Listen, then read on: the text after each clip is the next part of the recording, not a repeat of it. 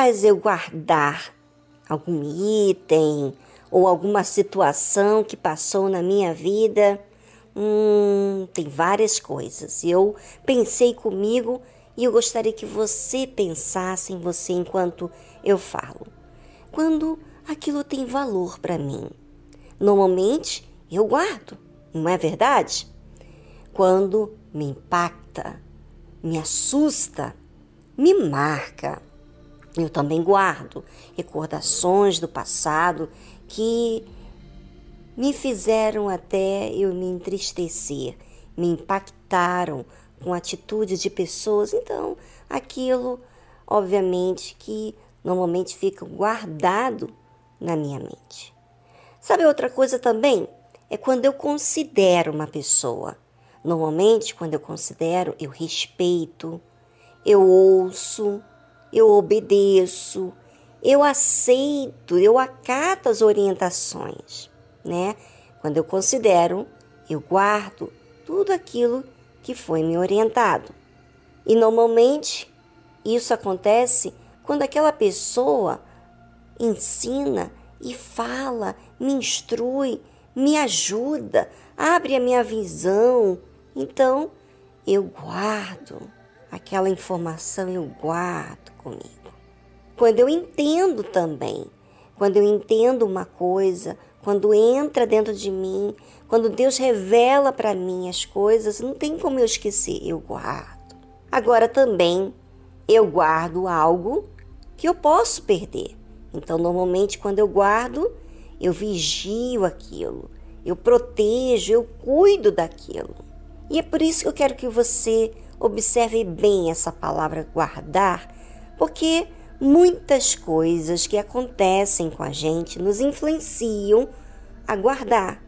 Coisas agradáveis, também coisas que não são tão agradáveis como traumas, coisas que têm valor para a gente, coisas que falaram, que ensinaram, que trouxe vida para a gente, a gente considera.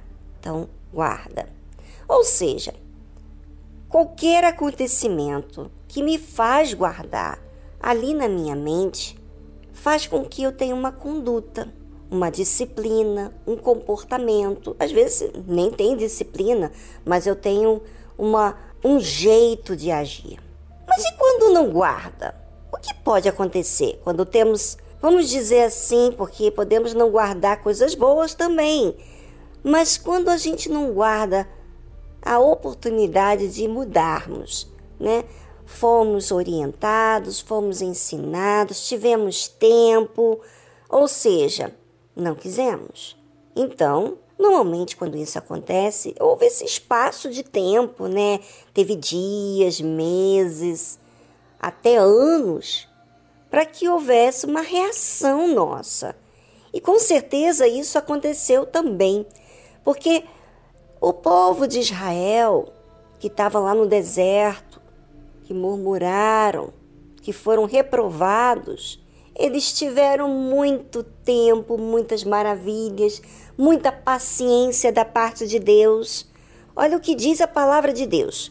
Contudo, tentaram e provocaram o Deus Altíssimo e não guardaram os seus testemunhos. Você que é pai, você que é mãe, você que cuida dos seus filhos, trabalha, é um pai exemplar, uma mãe exemplar, um casal exemplar. Sempre tem esse cuidado com o seu filho, mas eles, quando não aceitam, quando eles não querem sujeitar a sua orientação, obviamente que você é tentado, você é provocado a ficar irado, a ficar chateado. E olha só que com Deus não é a mesma coisa. Deus é um ser que sente, gente. Para de pensar que Deus é um robô.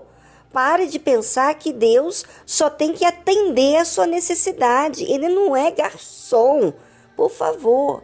Mas esse povo então provocaram, tentaram e provocaram o Deus Altíssimo. E a Bíblia diz: e não guardaram seus testemunhos. Quer dizer, houve testemunho da parte de Deus as maravilhas, a paciência, o ensino, a presença dele, a orientação, mas o que, que eles fizeram? A Bíblia diz o seguinte: mas retiraram-se para trás e portaram-se infielmente como seus pais. Viraram-se como um arco enganoso. Bem, se Deus deu tantas provas de poder, maravilhas, de lutas, né, por aquele povo que insistia a errar, e eles ainda tentaram e provocaram a Deus que tem, não é? É bem diferente da gente. Deus é misericordioso, Deus insiste, Deus luta. Então isso quer dizer que tem um problema muito grande acontecendo dentro daquela gente. É.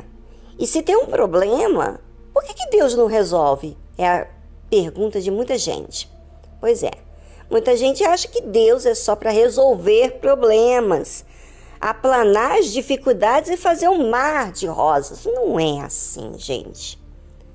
Deus não resolve porque aquelas pessoas não queriam aceitar a orientação dele e até ele para resolver o que havia dentro deles.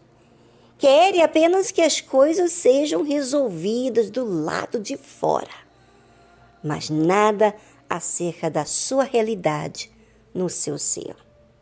E é isso que muita gente faz. Se portam infiéis, porque o seu interesse é para ter algo em troca, não para amar, não para admirar a Deus, né? Porque Deus foi realmente presente, foi Pai, foi Deus. Surpreendente, porque fez coisas maravilhosas que até hoje todos ficam com boca aberta. Abriu o mar vermelho, fez enxamas de moscas, de gafanhotos, é, enfim, muitas maravilhas. Eu vou dizer uma coisa para você. A forma que Deus me faz amar a Ele não é apenas eu abraçar, louvar a Ele, falar com Ele que eu adoro, como muitos religiosos fazem, apenas louvam a Deus e ficam, parece que tão zen, parece que não consegue escutar mais nada, uma coisa assim meio esquisita. Mas quando a gente ama a Deus, a forma da gente amar a Deus, a forma que me faz amar a Deus, é ver a minha condição humana que é limitada, é falha. E mesmo assim, ele insiste em cuidar de mim. Me ensina a verdade. Me mostra onde eu devo seguir, o que eu devo fazer. Ou seja, eu vejo a minha perfeição e vejo em Deus seu exercício de fé para comigo. Que não é fácil, eu não sou fácil. Eu erro, eu insisto, e aí vai lá, Deus fala comigo, e aí realmente reconheço. Como que não vou amar a Ele assim? Como esquecer do livramento que Ele me deu? Como não valorizar aquilo que Ele fez e tem feito comigo? Como não me impactar com as grandes maravilhas que Ele tem feito dentro do meu ser? Coisas que ninguém é capaz de mudar. Não tem vitamina, não tem remédio, não tem tratamento, terapia, enfim, não tem nada que pode mudar o nosso interior. Só Deus. Só Ele pode fazer a gente feliz, realizado, sabe? É, com força, insistir para acertar. É Ele. Como que isso não vai falar comigo? Se tudo que eu tenho não é para sempre, eu tenho que exercitar. Ou seja, eu sou falha, eu dou trabalho mas ele insiste, ele me ama, ele fala comigo. Não tem como ser indiferente com o Altíssimo. E você, ouvinte? O que, você faz quando vem de Deus?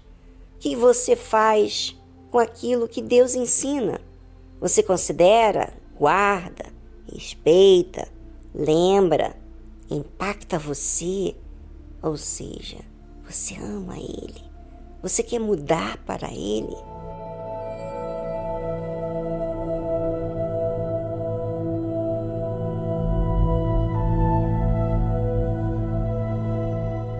Para alguém se retirar para trás é porque não quer aceitar a proposta de Deus, a vida certa, a orientação, né? o juízo. Observe o que diz a palavra de Deus. Mas retiraram-se para trás e portaram-se infielmente como seus pais. Toda pessoa que se retira do desafio é infiel, tem medo, inseguro, porque a fé não está ativa. Não quer exercitar, não quer aprender, não quer reconhecer, não quer se humilhar, não quer ouvir, enfim, quer fazer as coisas do seu jeito. E você, ouvinte, você está fugindo daquilo que você tem que enfrentar? É, porque você não quer ser fiel àquilo que a fé demanda. O exercício da fé, ora, você acha que a fé vai ser natural, vai sair de você natural na sua vida? Claro que não, gente.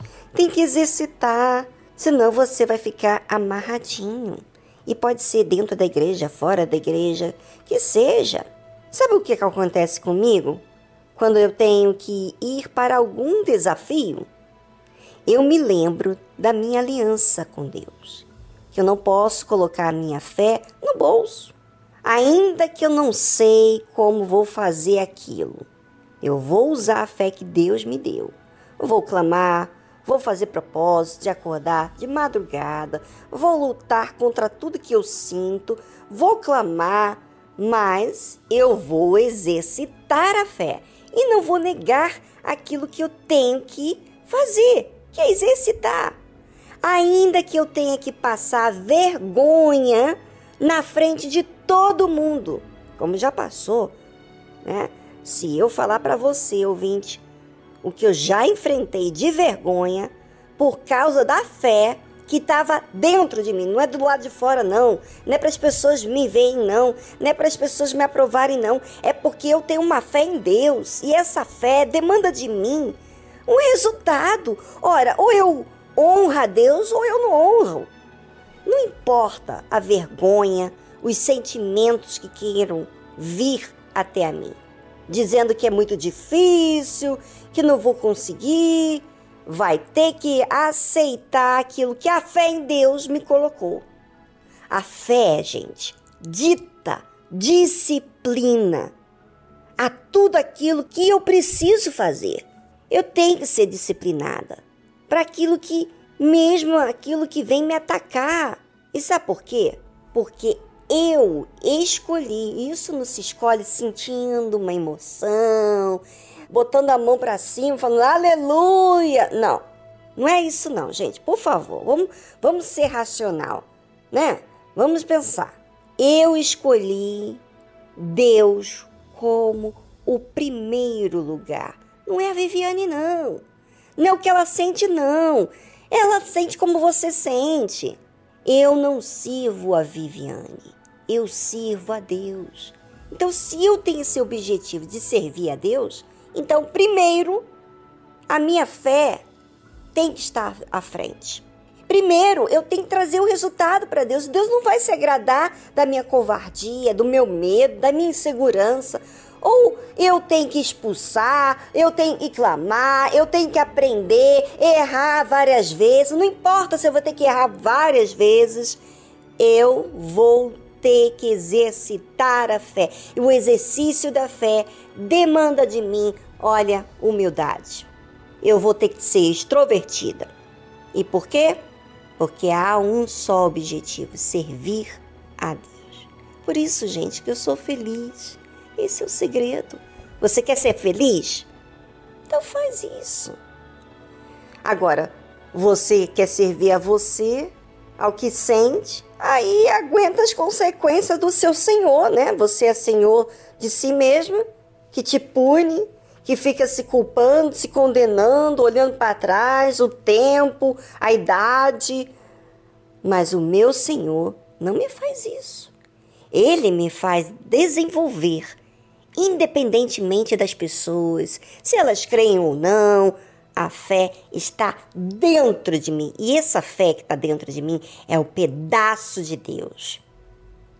É ela que me queima em trazer os resultados para eu apresentar para Deus. Não é para você, não. É para Deus. Imagina, eu venço, eu estou honrando meu Pai. E é isso que eu quero fazer para todo sempre ao meu Deus, custe o que custar.